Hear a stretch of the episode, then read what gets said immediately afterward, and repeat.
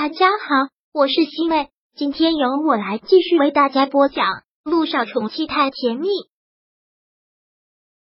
第二百零四章。难道你不是小三？萧九，你还记得之前你跟我说过的话吧？你说你跟逸晨是绝对不可能的。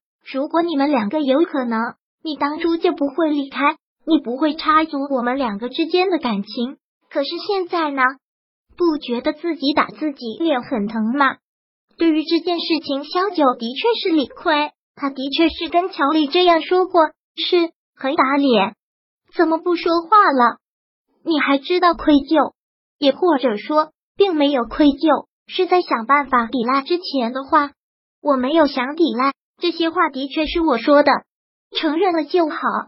乔丽说话的口吻咄咄逼人，网友们没有冤枉你吧？你们两个早就已经分手了，我跟雨辰的婚事家里也都定了。如果不是你出现，我们两个现在就已经结婚了。是你插足了我们两个，可是你们两个之间并没有感情，他不爱你，你们两个在一起也不会幸福。嘿，乔里突然很讽刺的笑了，找这样的理由是让自己良心好过一些。他不爱我，也不能成为你插足的理由。你找这么多的理由。无非就是想把“小三”这两个字给推出去，但你推得出去吗？难道你不是个小三吗？不过你这个小三手段真是厉害，直接上位成功了。乔丽说的话字字见血，每一句话都彻底的捅在了萧九的软肋上。又沉默了。乔丽继续笑，怎么不反驳我了？无法奉献的是吧？小九，你真是挺厉害的，我。真是由衷的佩服你，你什么出身，你该自己清楚吧。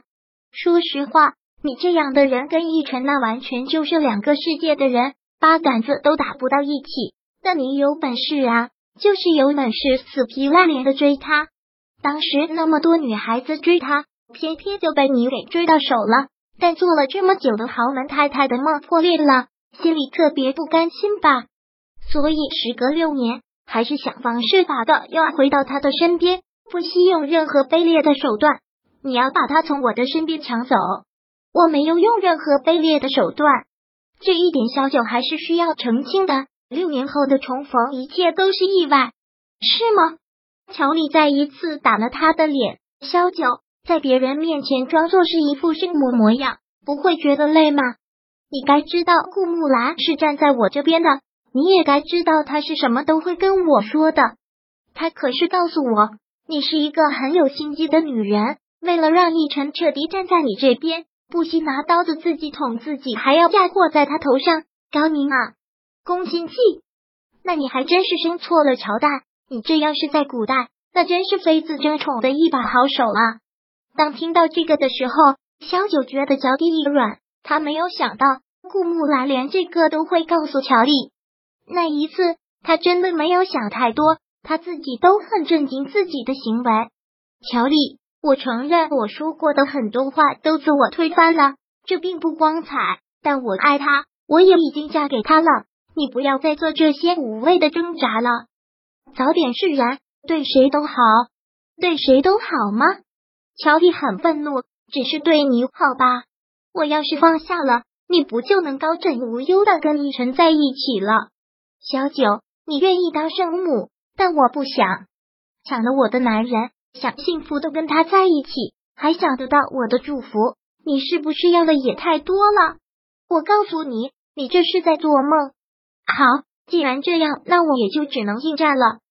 小九多余的话不想再说了，已经跟他撕破脸了，说多了无益，放低自己的姿态更无益。你有什么报复的手段都可以冲我来。我来者不拒，我就是一副臭皮囊，剩下的什么都没有。但是我也告诉你，这么多年我经历的事情多了，你也不要妄想能这么轻易的打倒我。乔丽，在这件事情上，我心里有愧于你，是觉得很歉疚的。但现在我跟他已经结婚了，事实上你已经输了。小九，你真是不要脸，抢了别人未婚夫小三上位了。居然还能恬不知耻的站在我面前说这些话，你怎么能这么不知廉耻？乔丽说的话很重，但是经过这么多天被网友的谩骂，萧九早就已经习惯了。这些话听着耳朵都要出茧了。这方面我们彼此彼此吧。萧九还是淡然的说道：“在来看你之前，我先去看了你的病历，你的详细病历。萧九以前就是这里的医生，想要走个后门看看他的病历，自然是一件很简单的事儿。我看了你手腕处的刀口，并不是很深，而且抢救的也很及时。从一个医生的专业角度上来说，你的实际情况远远没有别人认为的那么严重。你到底想说什么？”我想说什么，你不清楚吗？萧九冷冷的目光看着乔丽，利用自杀这样的苦肉计来博取别人的怜悯，来打击另一个人，这真的是很好的一种手段。而且你对自己也真是够狠的，堂堂的司令千金这样的事情也做得出来，跟你相比，我也真是小巫见大巫了。萧九，你别在这里血口喷人！乔丽很是仇恨的说道。你有什么资格在这里说我？就算我真的用苦肉计又怎样？怎么都改变不了你是小三的事实，怎么都改变不了你抢了我未婚夫的事实。乔丽，我以前的时候心里特别愧疚，我觉得你是一个特别好的女孩。当我心里还想着陆亦辰的时候，我都觉得特别犯罪，特别对不起你。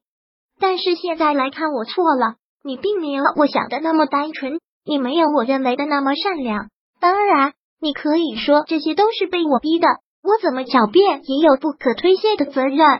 可是，乔丽，站在一个女人的角度，我真的是想劝劝你，何苦呢？他不爱你，何苦要用这样的手段来得到一个不爱自己的男人？还是说，是你高傲的自尊心在作祟？你不甘心输给我，不甘心这么优秀的你输给了一个出。身不好的我，如果你真的是有这样的想法，那是在折磨你自己，在作践你自己。够了，萧九，你冠冕堂皇的说这么多，不就是想劝我放弃吗？我告诉你，你做梦。第二百零四章播讲完毕。想阅读电子书，请在微信搜索公众号“常会阅读”，回复数字四获取全文。感谢您的收听。